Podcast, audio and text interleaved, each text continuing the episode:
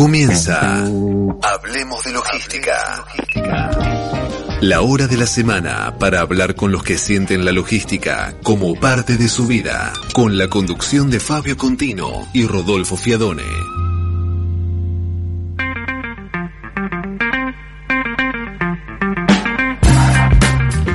Hola, buenas tardes. Soy Rodolfo Fiadone, una vez más saludándolos en Hablemos de Logística, en nuestro programa 681. Hoy es 20 de octubre del año 2020 y aquí estamos en LED FM empezando un nuevo programa de Hablemos de Logística.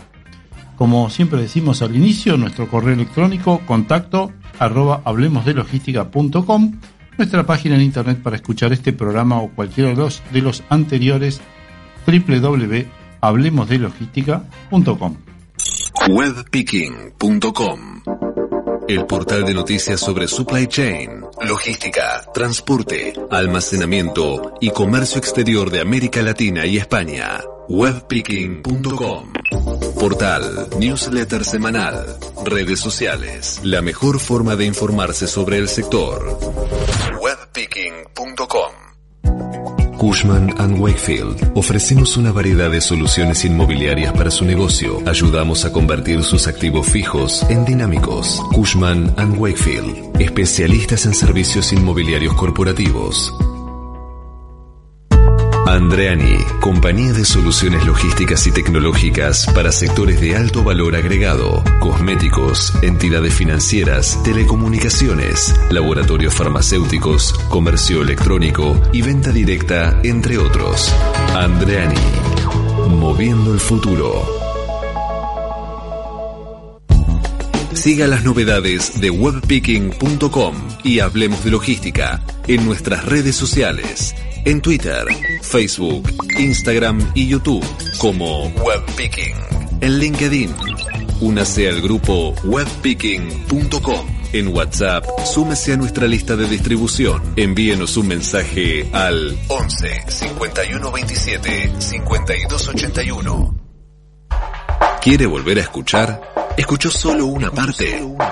Reviva esta y todas las emisiones realizadas desde 2007 en www.hablemosdelogística.com y recuerde que puede leer las notas más importantes en webpicking.com, nuestro portal de noticias logísticas de América Latina.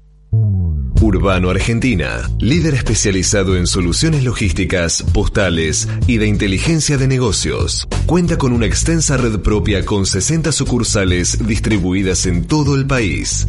Urbano Argentina. Búsquenos en www.urbano.com.ar.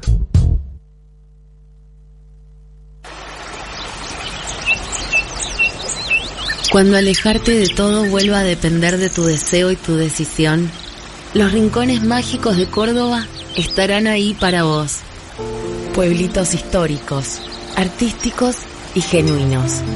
Naturaleza plena y hospitalidad a escala humana. A minutos de la Córdoba que conoces, pero lejos, muy lejos. Rincones mágicos de Córdoba. Mágicos de verdad. Agencia Córdoba Turismo. Webpicking.com el portal de noticias sobre supply chain, logística, transporte, almacenamiento y comercio exterior de América Latina y España. Webpicking.com Portal, newsletter semanal, redes sociales, la mejor forma de informarse sobre el sector. Webpicking.com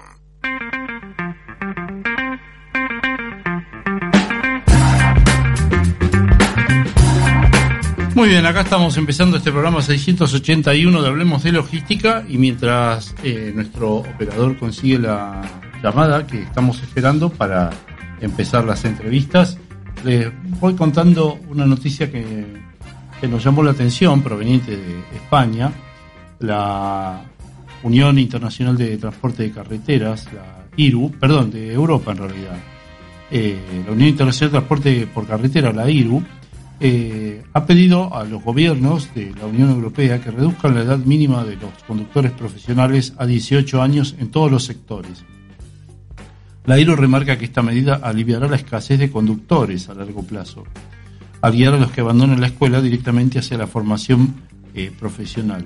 Ocurre que eh, realmente está faltando personal para conducción en, Europa. Eh, nos dicen que la escasez de conductores en realidad es una preocupación mundial. Ya lo hemos hablado alguna vez en algún programa anterior esto. Y en Europa una quinta parte de los puestos de conductor están vacantes.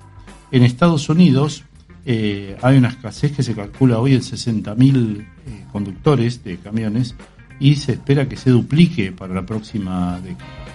La investigación de la IRU muestra que Sudáfrica necesita alrededor de 15.000 conductores nuevos de camiones profesionales cada año, pero no los puede contratar. Entonces, bueno, están proponiendo que se uniformice y se lleve la edad de los conductores a 18 años, de manera tal de que los jóvenes eh, tengan una salida laboral temprana y eh, fomentar eh, esta, esta labor para, porque en los próximos años realmente habrá dificultades para, para conseguir choferes en el mundo. Bueno, y creo que ya tengo la, llamada, así que bueno, vamos empezando con, la entrevista.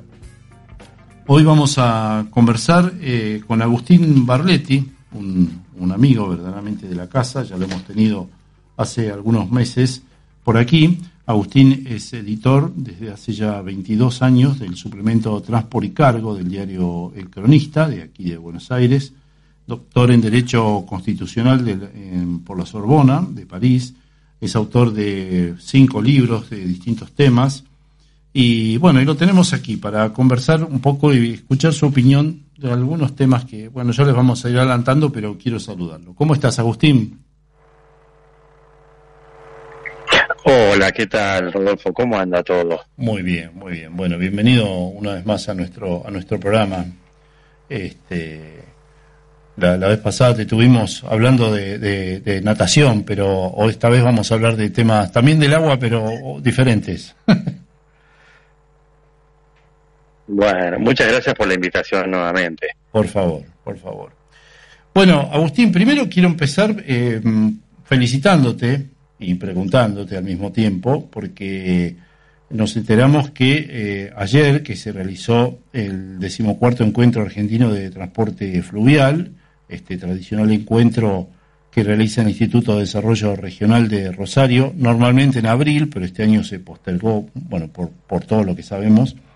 Eh, bueno, te entregaron un premio a tu trayectoria profesional, así que felicitaciones y contanos qué, qué significa este, este premio que se suma a otro que tuviste en el 2017, ¿no? La, revista Rieles también este, te entregó un premio este, por la difusión del modo ferroviario, tanto de cargas como de pasajeros, pero contanos por el premio de ayer, qué, qué significa y qué representa.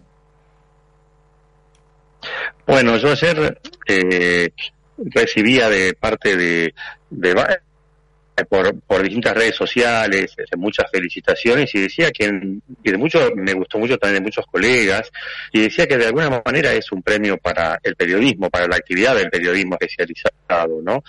y, y uno no hace las cosas para que lo reconozcan, pero la verdad que es lindo también, es una caricia al alma que el Instituto de Desarrollo Regional tiene, creo que son 26 miembros y por unanimidad decidieron este, otorgar este, este reconocimiento conocimiento, este premio, y que lo hayan hecho en el ámbito del Encuentro Argentino de Transporte Fluvial, que se habla de la hidrovía, que es una de mis pasiones. Yo estudié, la verdad que estudié mucho ese tema, investigué mucho. Así que una, una gran, gran satisfacción. Claro, claro, me imagino. Este, bueno, eh, felicitaciones nuevamente y, y, sí, es cierto, no, no. Eh, digamos, no, no trabaja por el premio, pero el premio es un reconocimiento que, es una caricia, ¿no?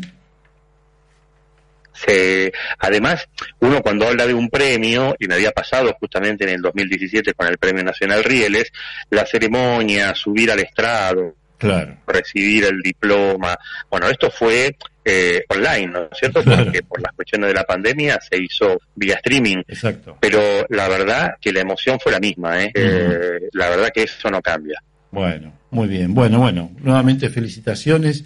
Y vamos al, digamos, al hueso de lo que queríamos conversar con, con vos hoy. Quiero hacer una muy breve introducción y, después consultarte. Eh, un poco queríamos hablar de, de nuestra hidrovía, este, que está hoy por hoy en un montón de, foros y de medios, estudiándose y tomando el gobierno decisiones que todos miramos y no terminamos muy bien de entender para dónde van. Este, esta, esta hidrovía que es creo que la hidrovía más importante del planeta o, comparable tal vez con la del Mississippi, este, y, que, y que realmente está a punto de terminar su concesión y todavía no sabemos muy bien para dónde vamos, ¿no? ¿Qué, cuál, es tu visión de todo esto? Primero una visión general y después, si querés, entramos en detalle. Mira, la primera visión es que la hidrovía fue la decisión geopolítica más importante de toda la historia argentina, mm. porque durante muchos años se mm, pensó en armar un construir un faraónico puerto de aguas abiertas y la gran decisión fue de meter el océano adentro del continente, donde está la producción. Y eso sucedió hace 25 años. A partir de eso explica las super cosechas que se fueron dando en Argentina. Eso explica los 6 mil millones de dólares de inversiones privadas en ese racimo de terminales portuarias que son privadas, que van desde Arroyo Seco hasta Timbúes. Eso explica también, de alguna manera, eh, eh, todo lo que todo lo que ingresó al país en concepto de, dólares, ¿no es cierto?, del campo. Europa lo había visto eh, lo había visto mucho antes, o sea, hoy en Europa unos 800 millones de toneladas se transportan por las hidrovías del viejo mundo, son más o menos 24 mil este, kilómetros de vías navegables en Europa, pero de los cuales 12.000 son artificiales, o sea, hechos a pico y pala con carísimas esclusas. En nosotros, este, Dios puso la mano acá, nos, nos dio el Paraná, pero también nos dio la inteligencia y nosotros la pudimos aplicar para eso, para concesionar el dragado, ¿no? Y para lograr una navegación segura las 24 horas del día y profundidad y señalización. Y, y eso es lo que explica este todo eso. En el Mississippi hablan del milagro argentino y lo toman como, como ejemplo, se miran en el espejo de la hidrovía. Así que me parece que ahí esto es una de las cosas que realmente se han hecho bien, que una de las pocas cosas que son política de Estado, porque han pasado varios gobiernos de varios signos políticos desde el 95 a la fecha y todos han mantenido esta estructura, ¿no? Claro, claro. Ahora, eh, estoy, por supuesto, absolutamente de acuerdo con todo esto que decís, pero también es cierto que eh, la, concesión o la empresa concesionaria ya venció más de una vez la concesión y se fue prorrogando, ¿no? Me parece que ahí, ahí sí hay una falla, ¿no? Digamos, no, no quiero decir que no deba seguir ello, pero no, no ha habido la oportunidad de, que otros pudieran hacer una propuesta, ¿no? hemos llegado a una instancia en la cual es casi como, un dueño absoluto, ¿no? Bueno, lo que pasa que lo que se ha dado fue que en la medida que esto fue algo nuevo y fuimos, se fueron aprendiendo sobre la marcha, la primera concesión era por 10 años, lo que pasa es que después se dio eh, el proyecto de hacer la hidrovía al norte eh, de Santa Fe, eh, y eso significó una extensión del trabajo. Después, originalmente, Ordinariamente eh, el concesionario tenía un 40 tenía 400 millones de dólares de subsidio en 10 cuotas anuales de 40 millones, se pagó creo que una o dos, no se pagó más después, o sea, hubo muchos cambios de los dos lados, ¿no? Eh, pero lo cierto es que sí, llegamos hoy a una concesión que termina que yo creo, sin embargo, que por los por la pandemia y por los tiempos que faltan, no va a ser sencillo este, que esta concesión termine ahora, sino que posiblemente pase algo parecido a lo del puerto de Buenos Aires, que haya que extender quizás un año, quizás dos años, hasta, hasta preparar realmente un pliego de licitación como el que hay que preparar de, esta importancia. Eso se irá viendo en la medida que pase, los, que pase el tiempo, pero creo que está muy bien tener que eh, llamar a una licitación y que, bueno, salgan todos los jugadores a la cancha. Claro, claro, sin duda. Ahora, este, digamos, bueno, hay varios aspectos para, para conversar, ¿no? Este, eh, uno es, eh, digamos, quiénes son los que pueden postularse. No hay muchas empresas en el mundo que puedan postularse para una obra tan gigante como esta, ¿no? Bueno, uno es Jean Denur, que es el, el actual concesionario, eh, y después creo que hay dos o tres en el mundo, ¿no? Es, es, bastante restringida la posibilidad de ofertas. Y para este tipo de obras, sí. Eh, además, eh, realmente otra cosa, ya hemos probado algunas soluciones alternativas. O sea, por ejemplo, eh, Servimagnus este, fue a, al Martín García y se tuvo que ir porque no llegó a cumplir el plazo este, de los, los, plazos, no llegó a cumplir la profundidad, no llegó a cumplir con nada y casi se queda sin, sin profundidad, sin calado del canal. Este, entonces tampoco nos podemos dar el lujo de improvisar acá.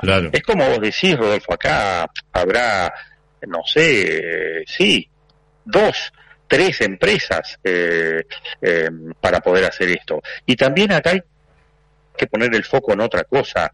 Eh, hay veces que tampoco se puede mirar esto como si fuese una planilla de Excel mm. con los números mm. eh, económicos, porque, por ejemplo, eh, eh, todo el mundo está, este, está hablando últimamente de el propio Estado chino, tiene mm. una compañía, la compañía de construcción de comunicaciones de China, CCCC, que es del Estado chino, que estaría muy interesada en presentarse. Y es muy posible que como para los chinos es un tema estratégico la hidrovía, porque son nuestro principal comprador de soja, que ellos puedan incluso eh, venir con una situación parecida al dumping a presentar un precio mucho más bajo, nada más que porque se quieran quedar en la hidrovía. Claro. Eh, entonces, también hay que tomar algunas algunas cosas estratégicas, es decir, ¿le podemos dar la llave de la salida de la producción a nuestro principal cliente? Sí, habrá que verlo. Claro. sí, sí, este, como una dependencia. Por, otro lado. Terrible dependencia, ¿no? Perdón.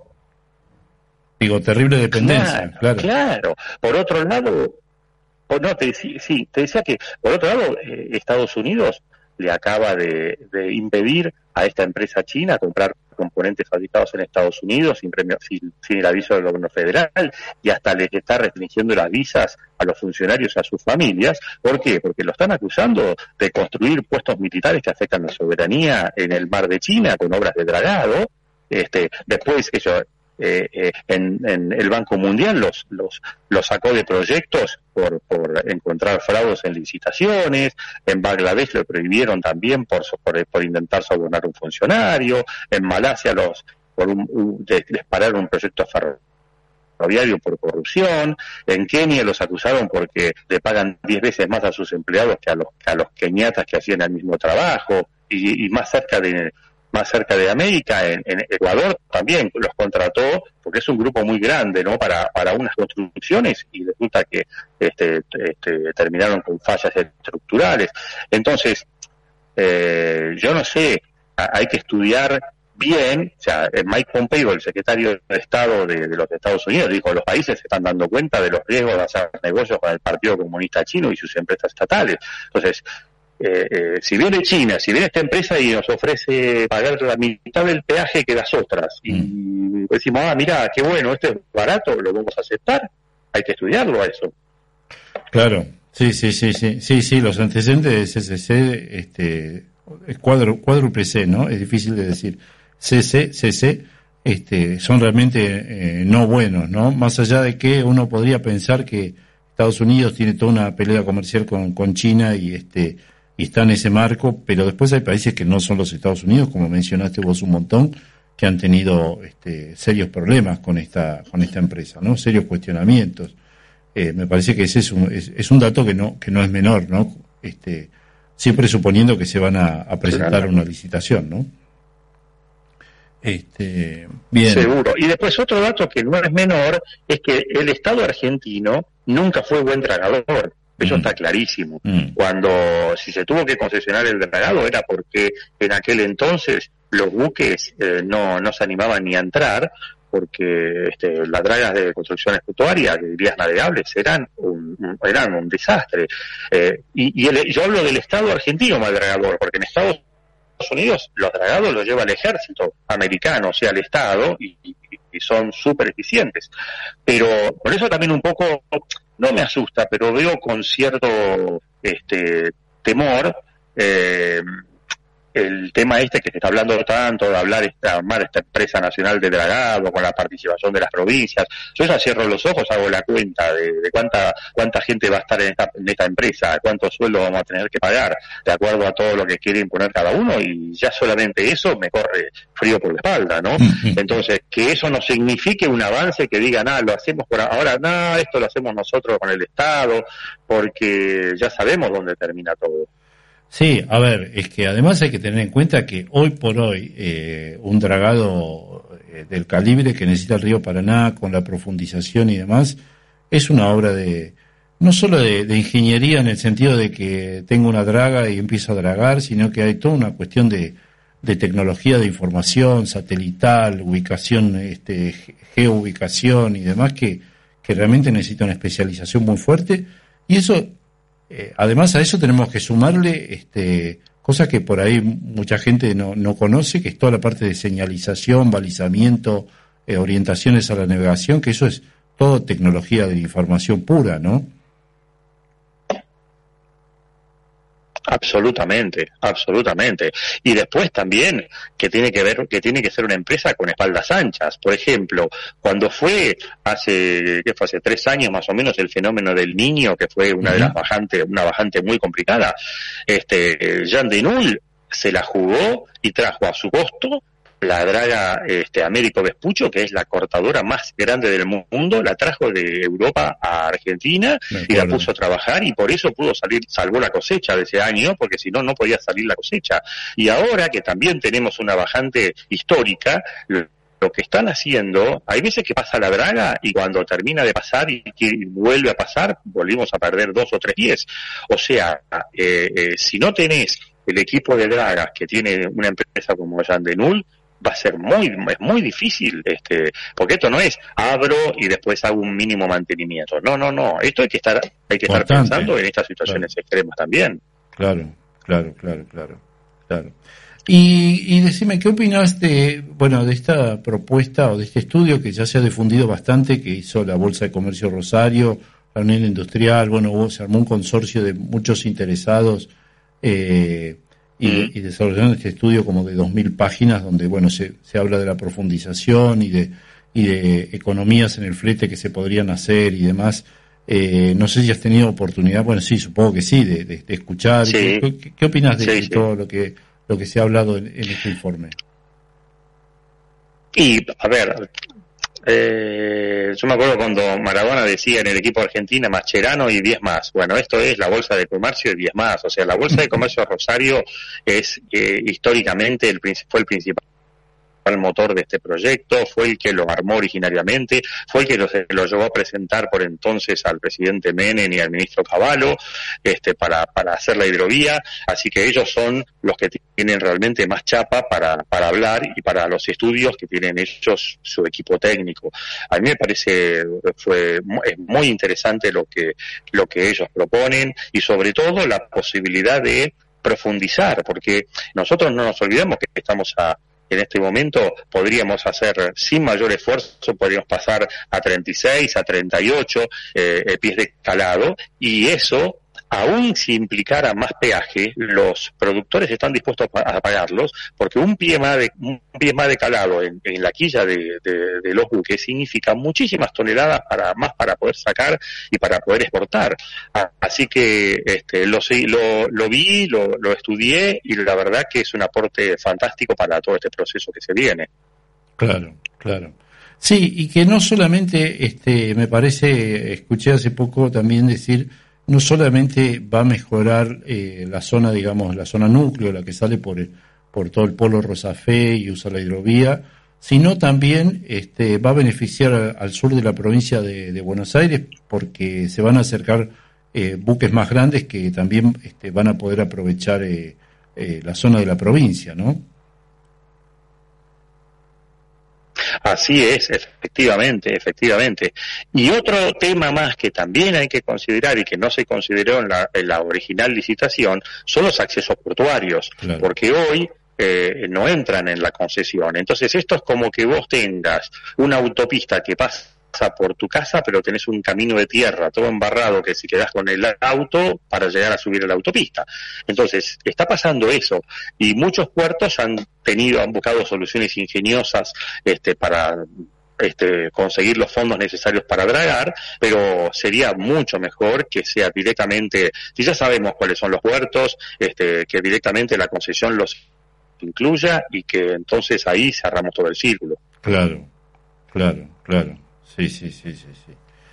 Bueno, no sé, este, habrá que ver, estamos en, manos de las decisiones del gobierno, me parece que es importante que, que conozcan, este, espero que conozcan todas estas cuestiones, ¿no? Tanto las ventajas como los inconvenientes de cada caso.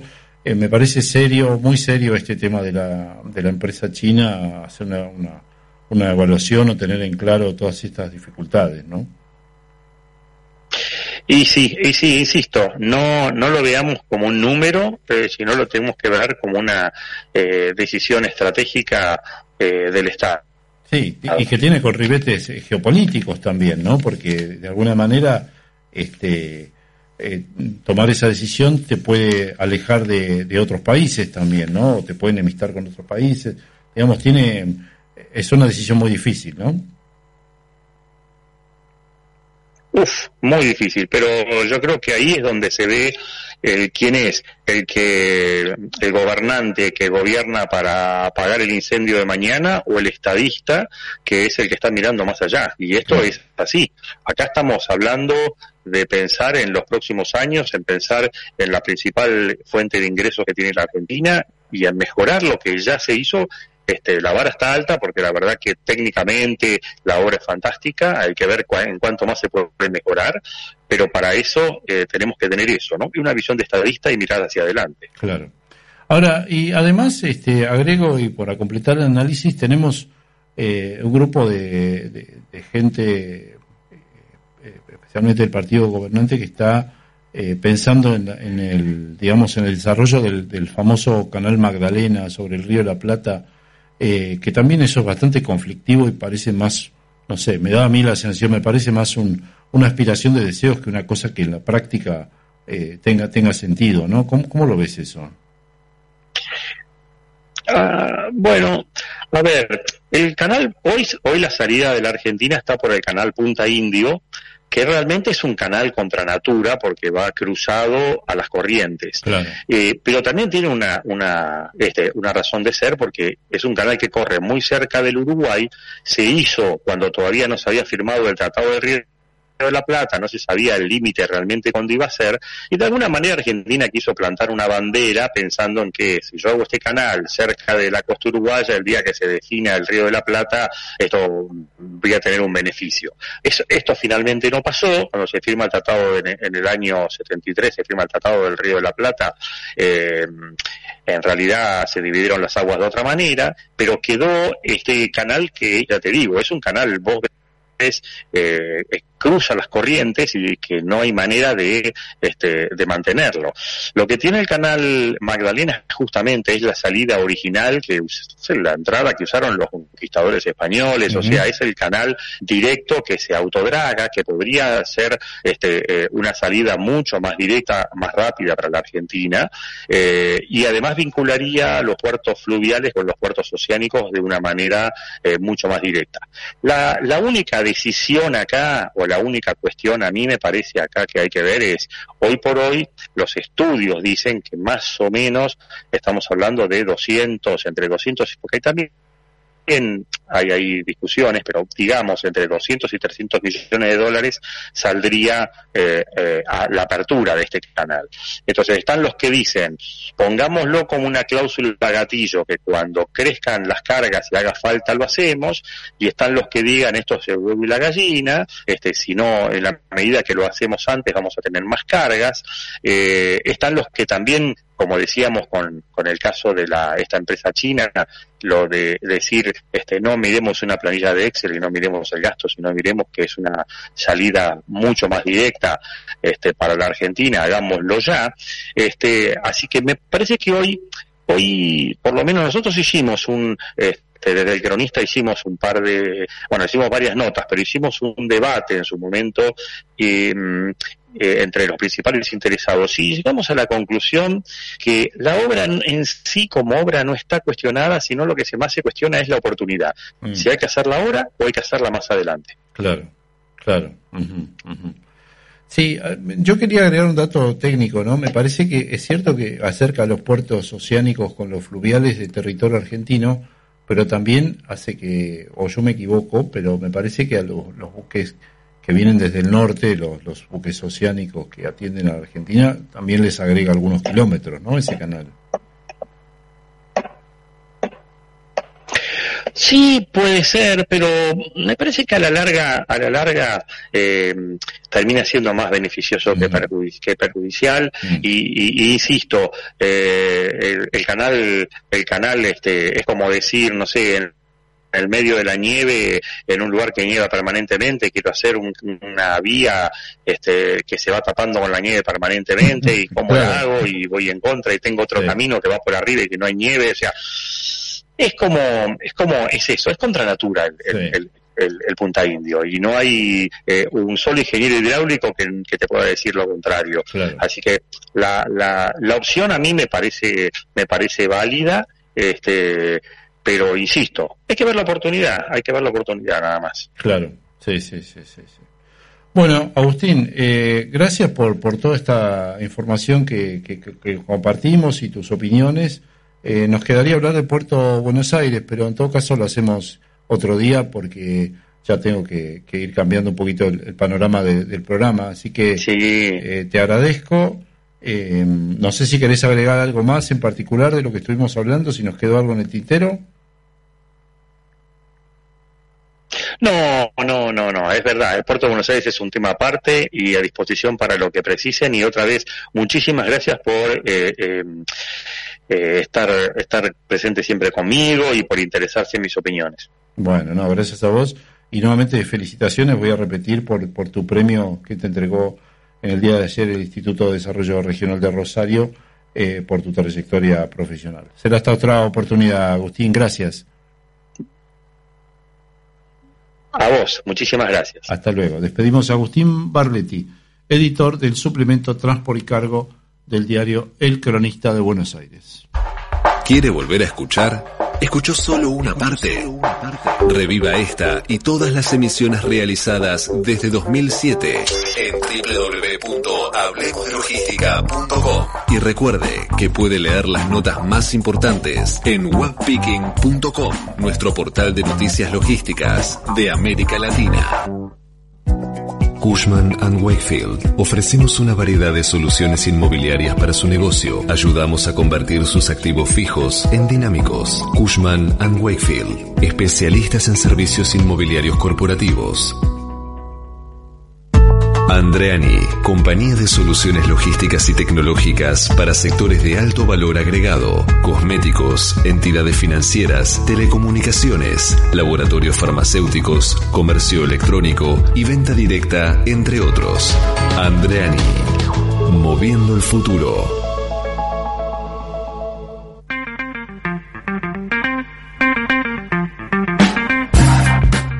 Seguimos en Hablemos de Logística, programa 681, hoy es 20 de octubre. Y bueno, hace unos pocos días eh, entrevistamos a Ramón Valdivia. Ramón Valdivia es director general de la Asociación de Transporte Internacional por Carretera, ASTIC, de España. Y nos pareció interesante, siempre es interesante ver qué está pasando en Europa y en particular en España, eh, porque muchas veces se marcan tendencias que eh, después bajan hacia América Latina y en particular hacia nuestro país, hacia la Argentina. Eh, Ramón Valdivia nos fue contestando las preguntas por medio de audios, así que tendré que ir intercalando las preguntas para que ustedes puedan eh, entender las respuestas. Así que vamos a comenzar. Eh, le preguntamos en primer término a Ramón Valdivia, director general de ASTIC, ¿qué es la institución? ¿Qué es ASTIC? ASTIC es la Asociación de Transporte Internacional por Carretera es la decana de las organizaciones del sector en España porque fue fundada en 1960 y por tanto pues se encuentra en estos momentos con ya con 60 años, justo este año cumplimos 60 años. Actuamos desde el principio como un firme defensor de los intereses de nuestros miembros y también de, de la imagen del, del sector, tanto a nivel eh, nacional como también a nivel de la Unión Europea, a nivel comunitario. Desde nuestro nacimiento somos miembros de la Unión Internacional de Transporte por Carretera, la IRU, con sus siglas en inglés, que tiene sede en Ginebra, y en virtud de ello somos el garante ante el Estado español del convenio TIR de Naciones Unidas, que, eh, que, en América Latina, en América en general se conoce menos, pero que en Europa tiene una gran preponderancia y también en Euroasia y, ahora mismo también en, están haciendo en Asia, en China y en, la península arábiga, en diferentes estados. Es decir, que ASTIC funciona desde 1960 como el garante de esa cadena eh, eh, de seguridad establecida por Naciones Unidas al final de la Segunda Guerra Mundial.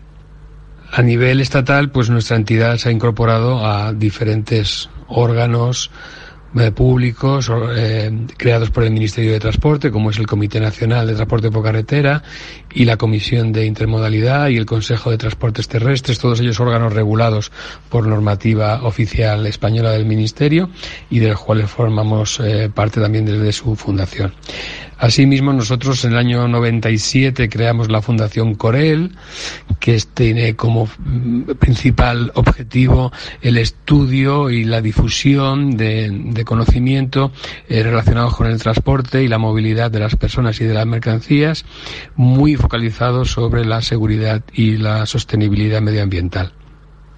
Además eh, de la IRU, nosotros somos miembros de la mayor organización patronal española, que es la Confederación Española de Organizaciones Empresariales, y eh, también la Confederación de Pequeña y Mediana Empresa Española. ASTIC está formada por grandes empresas de transporte. En España el sector de la industria del transporte por carretera está muy, muy fragmentado. La mitad de las empresas que existen, que son más de 100.000 las que tienen autorización de transporte en España, la mitad, como digo, cuentan con un solo vehículo. Por tanto, las empresas de ASTIC que tienen de media más de 90 vehículos en sus flotas, pues son 30 eh, veces mayores en tamaño medio que la media del sector español, que apenas cuenta con 3,5 vehículos eh, por empresa.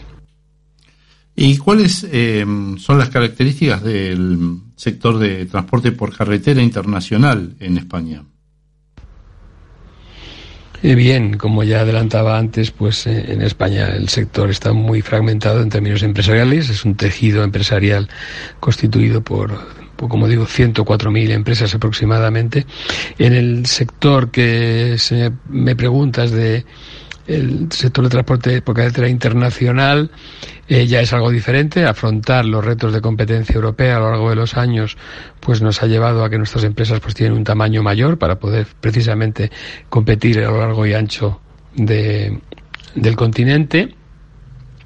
Y bueno, nos ha situado en una situación, eh, nos ha situado, perdón, eh, en una posición eh, competitiva. El transporte eh, por carretera, el transporte internacional por carretera español es el segundo en términos de toneladas kilómetro producidas al año, el segundo de Europa, eh, por delante de países que nos duplican en población, como por ejemplo Alemania, y hasta nos triplican en Producto Interior Bruto. Quiere decir que las empresas de transporte internacional por carretera españolas pues siguen dando la batalla y de luego se han convertido en un elemento importante a la hora del triunfo del sector exportador español. España es el, junto con Alemania, los dos países que más peso, en los que más peso tiene el sector exterior dentro de su economía. Eso ha crecido mucho eh, en los últimos dos décadas para España, situándonos ahí, como digo, en cabeza junto con Alemania y gran parte del triunfo de ello tiene que ver con la capacidad logística y la seguridad de las cadenas de transporte de, estas empresas que constituyen ASTIC para situar los productos producidos en España en toda Europa en tiempo y forma y a su vez servir también de suministro fiable para la industria española de todos los componentes y piezas que tienen que traer del resto de los países de la Unión Europea. ¿Y cómo, cómo se vivieron los meses de, digamos, los meses más difíciles de la, de la pandemia COVID-19 en, en, el sector del transporte por carretera en España? Aquí en, el, en este tema de los momentos más difíciles de la pandemia uh, tenemos que distinguir eh, dos etapas. Las iniciales, desde luego, cuando se empezó a, a, sentir que había un problema de salud y que se iban a imponer medidas muy fuertes, restrictivas, en esos momentos eh, fue extremadamente duro desde el punto de vista de la exigencia de la cadena logística para mantener asegurado el suministro en todos los ámbitos, sobre todo en el tema de alimentación, elementos de sanidad y farmacéuticos. Eh, después llegó el momento del confinamiento a partir del 14 de marzo, incluso con parones eh, totales decretados desde el gobierno eh, a todo tipo de, actividad prácticamente de 10 días. 15 días casi, en los cuales desde luego nuestra actividad se consideró formalmente esencial. No recuerdo la palabra ahora mismo, Laura.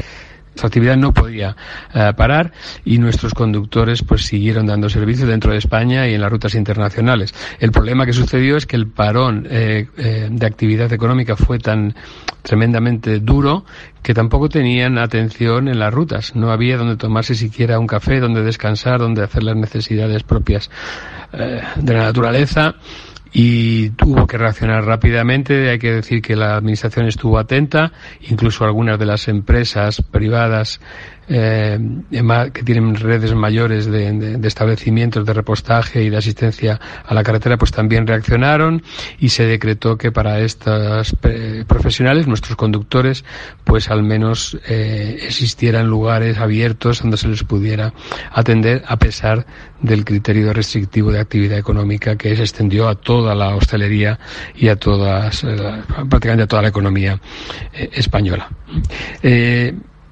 Los fortísimos incrementos de actividad de las primeras semanas que he dicho antes, que pues, supusieron 40 y 45% de mayor actividad en algunas de las rutas, sobre todo, como digo, de alimentos, pues se vieron contrastados con caídas mayores del 50% después respecto a la actividad normal. Es decir, el, rango fue de más 35, más 40 a menos 50, menos 60 eh, y las empresas tuvieron que hacer frente a semejantes vaivenes de la actividad y de la necesidad de, de, movimiento y, por supuesto, de personal y de vehículos.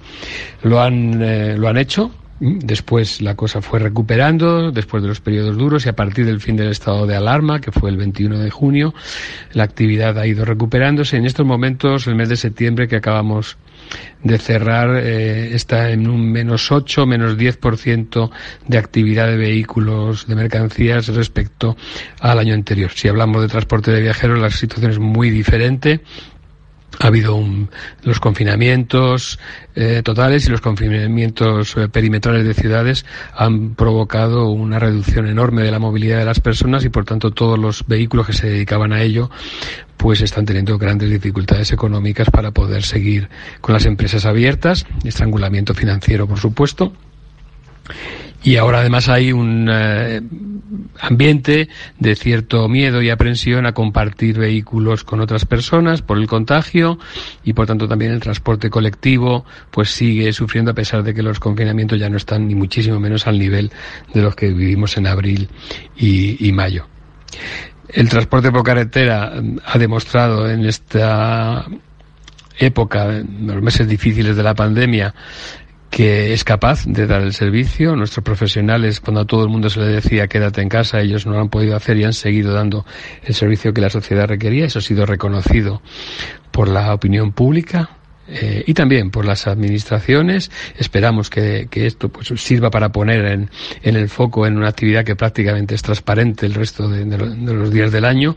Se ha visto la necesidad de que esto funcione de forma eh, regular y por tanto tenga una atención específica de las autoridades y de la sociedad al respecto para asegurarnos que sigue funcionando así y reconocer a los que lo llevan a cabo eh, como se merecen. Las cifras nos avalan como un sector estratégico, sin duda, pero ya digo que ha costado eh, este precio tan alto de la, de la pandemia que se ha reconocido. En más del 70% de las exportaciones hacia Europa española van por carretera. Eh, no hay ningún elemento que podamos mirar ni allí en Argentina, ni aquí en España, ni en ningún lugar del planeta que no haya sido transportado en algún momento por carretera. Y aquí, en nuestro país, en, del que te hablo, eh, nosotros contamos aproximadamente por el 4% del Producto Interior Bruto y damos empleo directo a más de 850.000 eh, personas en, el sector del transporte y la logística. ¿Y cuál es el estado actual del sector, digamos, en cuanto a volúmenes, eh, cuidado del personal, sobrecostos, etcétera? Bueno, el estado actual es sensiblemente mejor que el desastre que ya vivimos en los meses más duros, evidentemente, pero cerraremos el año muy probablemente con unas pérdidas de facturación en torno a los 5.000 millones de euros, unos 5.500 millones de dólares aproximadamente solamente en el transporte eh, español. Eso representa una caída del 17% aproximadamente sobre un año normal. Nuestros eh, miembros, nuestras empresas afiliadas, están previendo mayoritariamente un año 2021 incluso um, peor que este 2020. Es decir, que la famosa recuperación rápida que se eh, prometió desde algunos estamentos, sobre todo gubernamentales, hace unos meses, pues ya no se ve, no la vemos.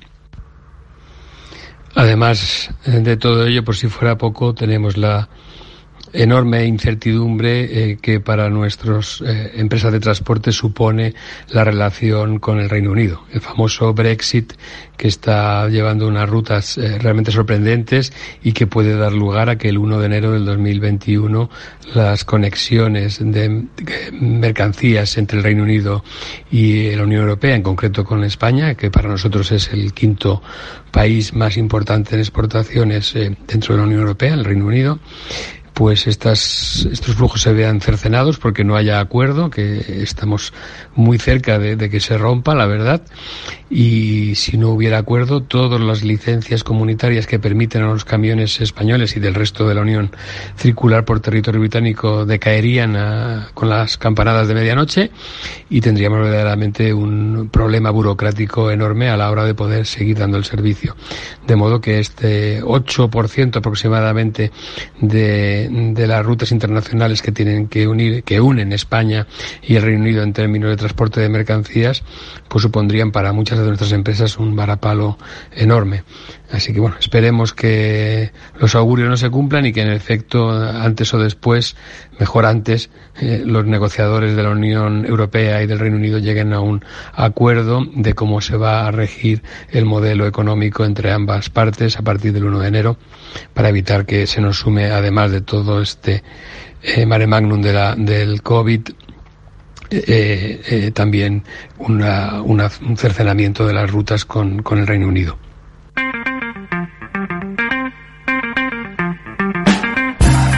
Bueno, estamos escuchando la entrevista que hicimos a distancia a Ramón Valdivia, director general de la Asociación de Transporte Internacional por Carretera de España, la ASTIC.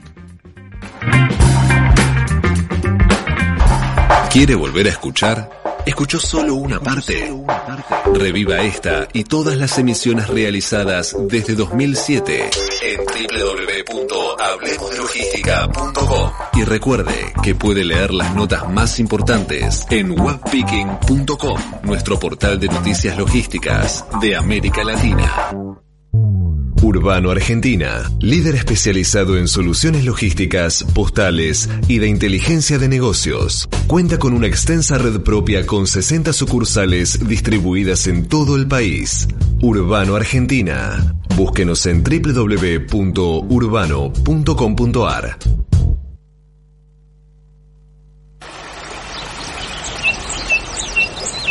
Cuando alejarte de todo vuelva a depender de tu deseo y tu decisión, los rincones mágicos de Córdoba estarán ahí para vos. Pueblitos históricos, artísticos y genuinos. Naturaleza plena y hospitalidad a escala humana, a minutos de la Córdoba que conoces, pero lejos, muy lejos. Rincones mágicos de Córdoba, mágicos de verdad. Agencia Córdoba Turismo.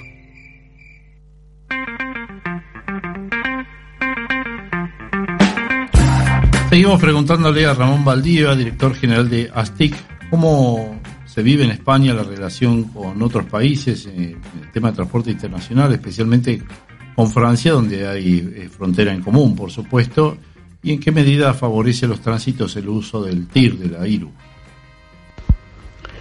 Bueno, en esta pregunta con relación a, a, los controles en fronteras y a problemas que hayamos eh, podido vivir dentro de la Unión Europea en el transporte por carretera, pues hay que decir que no.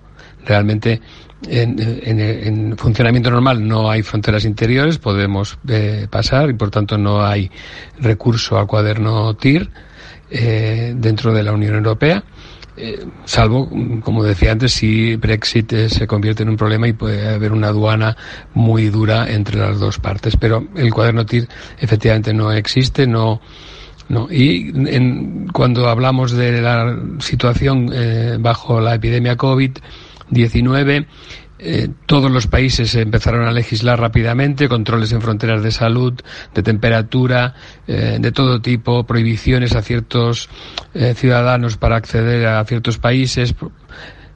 Pero en todas estas legislaciones, que han sido muchísimas a lo largo de los meses y que siguen todavía proliferando, todas han tenido siempre un calificativo, un, denominador común, perdón, que es que el transporte de mercancías, el transporte internacional de mercancías estaba liberado de esos controles fronterizos. Y de facto, la Comisión Europea emitió ya en marzo una propuesta que fue seguida por los países eh, de crear lo que llaman corredores verdes en las aduanas, en las fronteras, en los puntos fronterizos, para que las mercancías no tuviesen que sufrir las retenciones que provocaban los controles sanitarios. Y por tanto, pues esto es lo que hemos vivido con los países de la Unión Europea. No tenemos en particular, salvo alguna cosa concreta que sucedió al principio en Croacia y en Eslovenia, en algo de Hungría y Rumanía también ha habido algún problemita, pero no ha habido realmente problemas eh, graves y en su funcionamiento normal pues son perfectamente eh, transparentes para el movimiento de mercancías.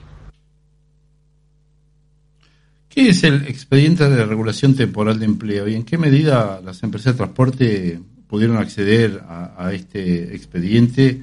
Y cuánto ayudó a su sostenibilidad? Bueno, esto es una pregunta que se hacen también o que se han hecho muchos españoles porque no eran conscientes de que existía esta figura del expediente de regulación temporal de empleo. La palabra ERTE desafortunadamente es muy común ahora en las conversaciones de los españoles en, en cualquier lugar que se encuentren.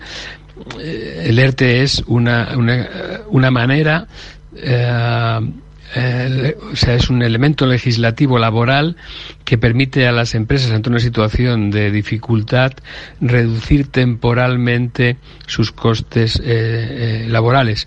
Mm, normalmente, pues se llega a un pacto entre la empresa y los representantes de los trabajadores y la, y la administración y se corre, eh, se reduce sensiblemente el coste salarial y el coste de seguridad social de las empresas. En el caso de los ERTES específicos eh, puestos en marcha con motivo de la epidemia, Además, ha habido eh, una contribución excepcional por parte de la Administración a los costes de la seguridad social y, y, también esas prestaciones que recibían los trabajadores que no acudían al trabajo por estar sometidos a este expediente de regulación mm, no esos, esos ingresos que normalmente les van restando de su hucha mm, para cuando estén en situación de desempleo, pues no han contado. Y por tanto ese tiempo que han pasado y que todavía están pasando casi 800.000 trabajadores españoles eh, sometidos a expediente de regulación, ese tiempo en el que han estado cobrando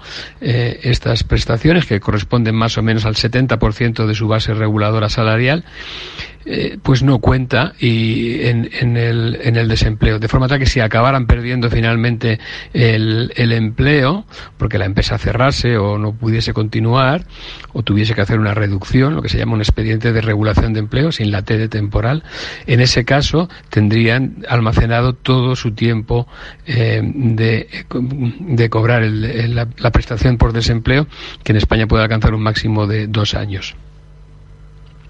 Las empresas nuestras, las empresas de transporte, durante la época dura del, confinamiento, mm, recurrieron a, a, expedientes de regulación temporal de empleo. No fue fácil porque el sector se consideraba un sector esencial y por tanto que no tenía que parar y por tanto la administración pensaba que no era la regulación específica del COVID la que les obligaba a reducir su actividad y por tanto no les ayudaba tanto como al resto de empresas. Pero planteando los expedientes de forma inteligente y mostrando la relación que hay entre que se pare una fábrica de coches o un hotel porque lo obliga el Estado y que yo deje de poder transportarle porque ya no funciona, aunque a mí no me obliguen a dejar de funcionar, en realidad sí me están reduciendo la actividad económica y por tanto hemos conseguido que eh, algunas empresas entrasen en este expediente de regulación temporal de empleo específico de la COVID.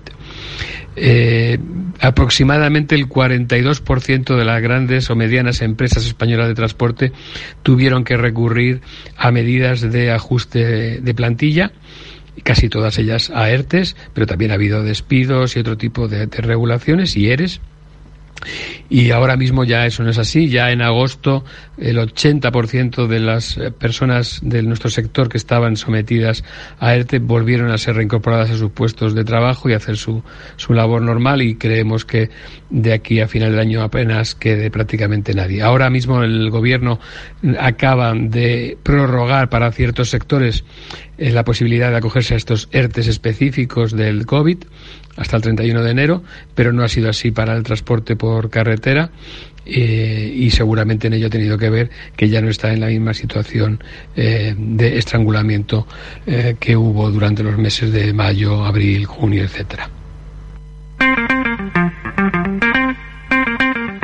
Muy bien, escuchábamos entonces la entrevista que hicimos a Ramón Valdivia, director general de la Asociación de Transporte Internacional por Carretera, la ASTIC de España. Y bueno, como para terminar, eh, les quiero comentar em, que el 16 de noviembre, ARLOG, la Asociación Argentina de Logística Empresaria, lanza el curso virtual Clínica de Índices Logísticos y Gestión de Costos en las Operaciones eh, Logísticas. Esto, como dije, se inicia el 16 eh, de noviembre. El objetivo del curso es transmitir los conceptos que deben tenerse presentes para realizar un seguimiento de los resultados y la gestión de las operaciones eh, logísticas. Apunta a que los participantes entiendan e identifiquen las mejores y más apropiados indicadores de gestión para monitorear la operación y buscar las oportunidades de mejora. Como siempre decimos, pueden obtener más información en www.arlog.org o en el mail edu.arlog.org. Y con esto terminamos este programa 681. Los esperamos el martes que viene, como siempre, a las 4 de la tarde, aquí en LED FM. Esto fue Hablemos de Logística. Hablemos de Logística. Los esperamos la próxima semana para hablar con los que sienten la logística como parte de su vida.